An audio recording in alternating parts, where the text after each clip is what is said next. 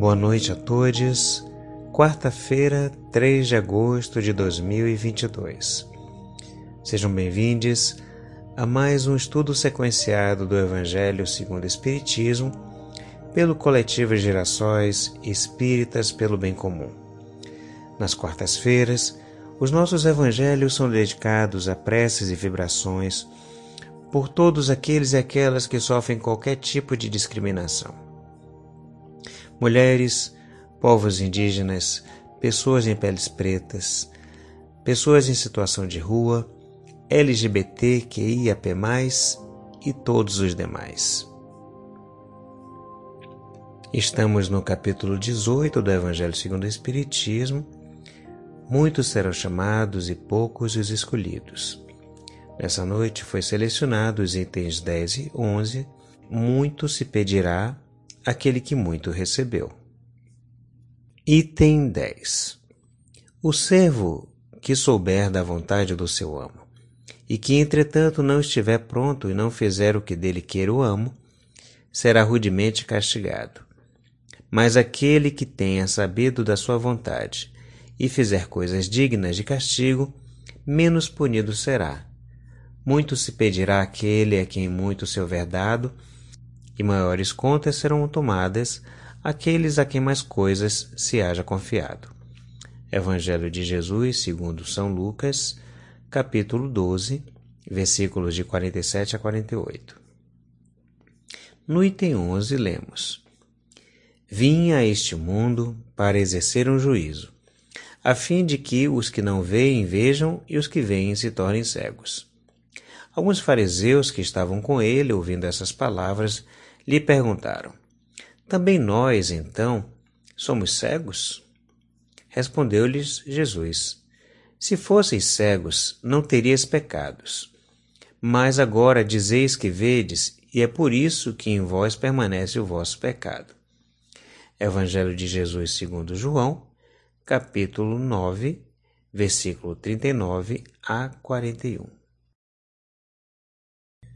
Sobre essa perícope de Lucas, no capítulo 12, versículo 47 e 48, encontramos um texto de título Responsabilidade, publicado na revista Reformador em julho de 1960, na página 150, em que se lê: Quase sempre, registrando a afirmativa do Senhor, muito se pedirá a quem muito recebeu automaticamente nos recordamos daquelas criaturas a quem devemos apreço pela iminência a que foram guinadas nas telas de nosso tempo e de nossa vida. E lembramos os grandes mordomos da economia moedada, os vultos distintos da religião, os destacados criadores do pensamento literário, os cientistas de prol e personalidades, outras de nosso convívio, que transcenderam por seu trabalho a craveira comum. E delas exigindo maiores somas de renunciação pessoal, em nosso proveito, esquecemos-nos da cota de recursos do espírito que nos foi adjudicada para que também nos ergamos de nível no campo da experiência.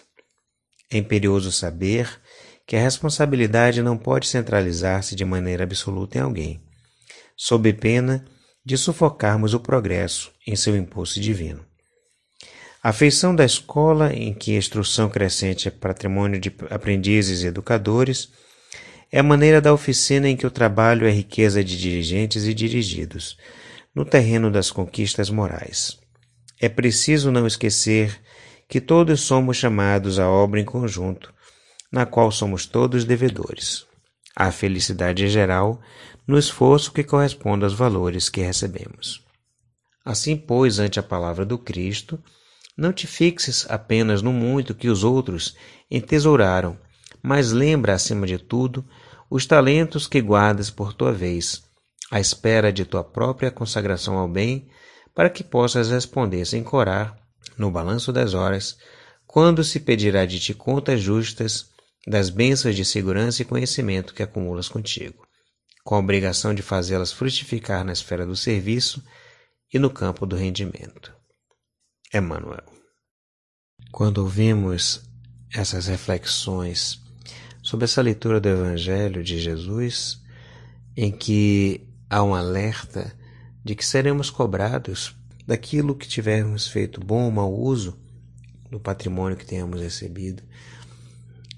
É comum, pelo menos eu entendo, nós pensarmos se estamos fazendo o suficiente para as pessoas com as riquezas, os instrumentos, o conhecimento e as nossas habilidades, para com aqueles que necessitam, para com aquelas pessoas mais próximas de nós.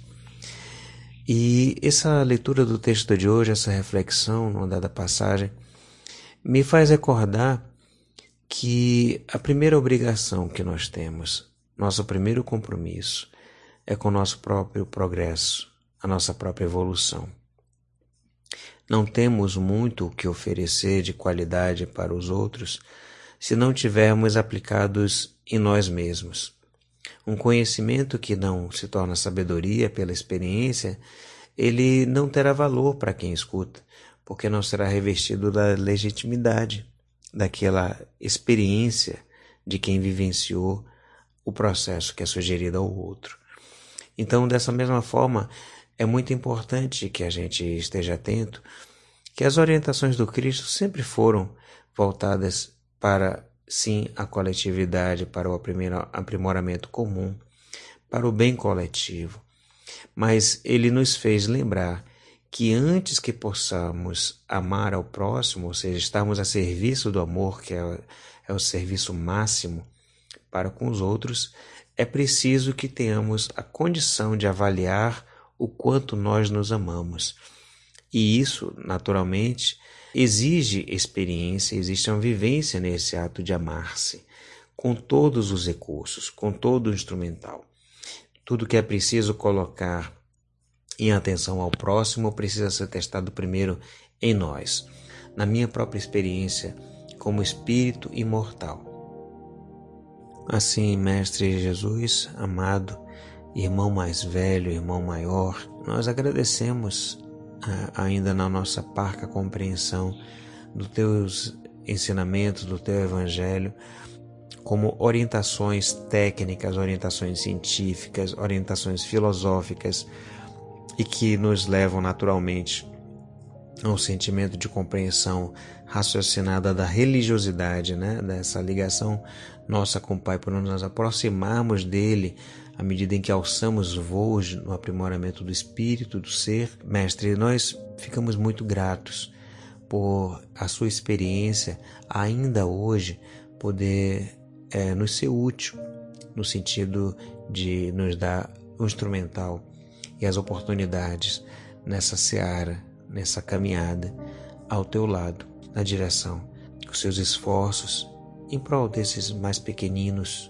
para que não falte a quem tem sede água, a quem tem fome comida, a tua palavra, o teu evangelho, vivenciado no silêncio do exemplo bem vivido. Que assim seja. Este foi mais um evangelho do coletivo Gerações Espíritas pelo bem comum.